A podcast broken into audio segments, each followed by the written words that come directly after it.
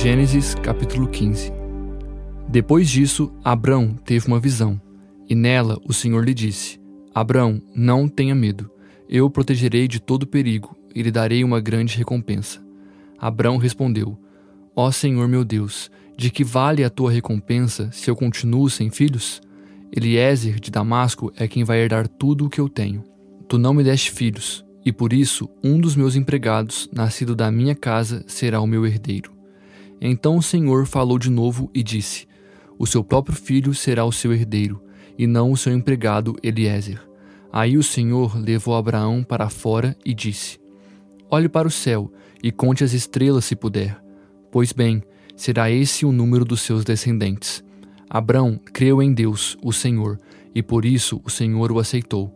O Senhor disse também: Eu sou Deus, o Senhor eu o tirei da Babilônia, da cidade de Ur, a fim de lhe dar essa terra para ser sua propriedade. Ó Senhor, meu Deus, disse Abrão, como posso ter certeza de que essa terra será minha? O Senhor respondeu: Traga para mim uma vaca, uma cabra e uma ovelha, todas de três anos, e também uma rolinha e um pombo. Abrão levou esses animais para o Senhor, cortou-os pelo meio e colocou as metades uma em frente à outra em duas fileiras, porém as aves ele não cortou. Então os urubus começaram a descer sobre os animais mortos, mas Abrão os enxotava. Quando começou a anoitecer, Abrão caiu num sono profundo. De repente ficou com medo, e o pavor tomou conta dele.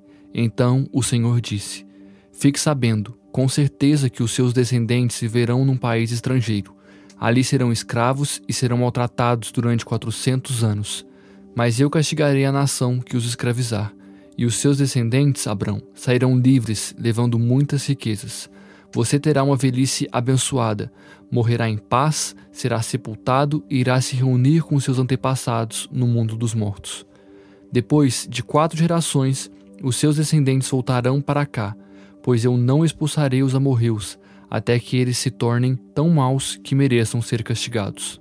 A noite caiu e veio a escuridão, de repente apareceu um braseiro que soltava fumaça e uma tocha de fogo.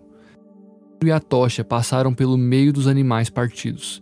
Nessa mesma ocasião, o Senhor Deus fez uma aliança com Abrão. Ele disse: Prometo dar aos seus descendentes essa terra, desde a fronteira com o Egito até o rio Eufrates, incluindo as terras dos queneus, dos quenezeus, dos cadimoneus, dos heteus, dos perizeus, dos refaíns, dos amorreus, dos cananeus, dos gigazeus e dos jebuseus. Salmos capítulo 8 Ó Senhor, Senhor nosso, a tua grandeza é vista no mundo inteiro. O louvor dado a ti chega até o céu e é cantado pelas crianças e pelas criancinhas de colo. Tu construíste uma fortaleza para te proteger dos teus inimigos, para acabar com todos os que te desafiam. Quando olho para o céu que tu criaste, para a lua e para as estrelas que puseste nos seus lugares, que é um simples ser humano para que penses nele, que é um ser mortal para que te preocupes com ele? No entanto, fizeste o ser humano inferior somente a ti mesmo, e lhe deste a glória e a honra de um rei. Tu lhe deste poder sobre tudo o que criaste, tu puseste todas as coisas debaixo do domínio dele, as ovelhas e o gado, e os animais selvagens também os pássaros e os peixes, e todos os seres que vivem no mar. Ó Senhor, nosso Deus, a tua grandeza é vista no mundo inteiro. Lucas capítulo 9, dos versículos 1 a 27. Jesus chamou os doze discípulos e lhes deu poder e autoridade para expulsar todos os demônios e curar doenças. Então os enviou para anunciarem o reino de Deus e curarem os doentes. Ele disse: Nessa viagem não levem nada nem bengala para se apoiar, nem sacola, nem comida, nem dinheiro, nem mesmo uma túnica a mais. Quando vocês entrarem numa cidade, fiquem na casa em que forem recebidos, até irem embora daquele lugar. Mas se forem mal recebidos, saiam logo daquela cidade, e na saída sacudam o pó das suas sandálias, como sinal de protesto contra aquela gente. Os discípulos então saíram de viagem e andaram por todos os povoados anunciando o evangelho e curando doentes por toda parte. Herodes, o governador da Galiléia, ouviu falar de tudo o que estava acontecendo e ficou sem saber o que pensar, pois alguns diziam que João Batista tinha sido ressuscitado, e outros diziam que Elias tinha aparecido, e outros ainda que um dos antigos profetas havia ressuscitado. Mas Herodes disse: Eu mesmo mandei cortar a cabeça de João. Quem será então esse homem de quem ouço falar essas coisas? E Herodes procurava ver Jesus. Os apóstolos voltaram e contaram a Jesus tudo o que haviam feito. Então eles os levou consigo e foram sozinhos para o povoado de Betsaida. Mas as multidões souberam disso e o seguiram. E Jesus os recebeu, falou a respeito do reino de Deus e curou os que precisavam ser curados. Estava anoitecendo e por isso os doze apóstolos foram e disseram a Jesus: Mande essa gente embora. Eles podem ir aos povoados e sítios que ficam por perto daqui, e lá encontrarão o que comer e onde ficar, pois este lugar é deserto. Mas Jesus respondeu: Deem vocês mesmos comida a eles. Os discípulos disseram: Só temos cinco pães e dois peixes. O senhor quer que a gente vá comprar comida para toda essa multidão? Estavam ali mais ou menos cinco mil homens. Jesus ordenou aos seus discípulos: Mandem o povo sentar-se em grupos de mais ou menos cinquenta pessoas. Os discípulos obedeceram e mandaram que todos se sentassem. Aí Jesus pegou os cinco pães e os dois peixes, olhou para o céu e deu graças a Deus por eles. Depois partiu os pães e os peixes e os entregou aos discípulos, para que eles distribuíssem ao povo.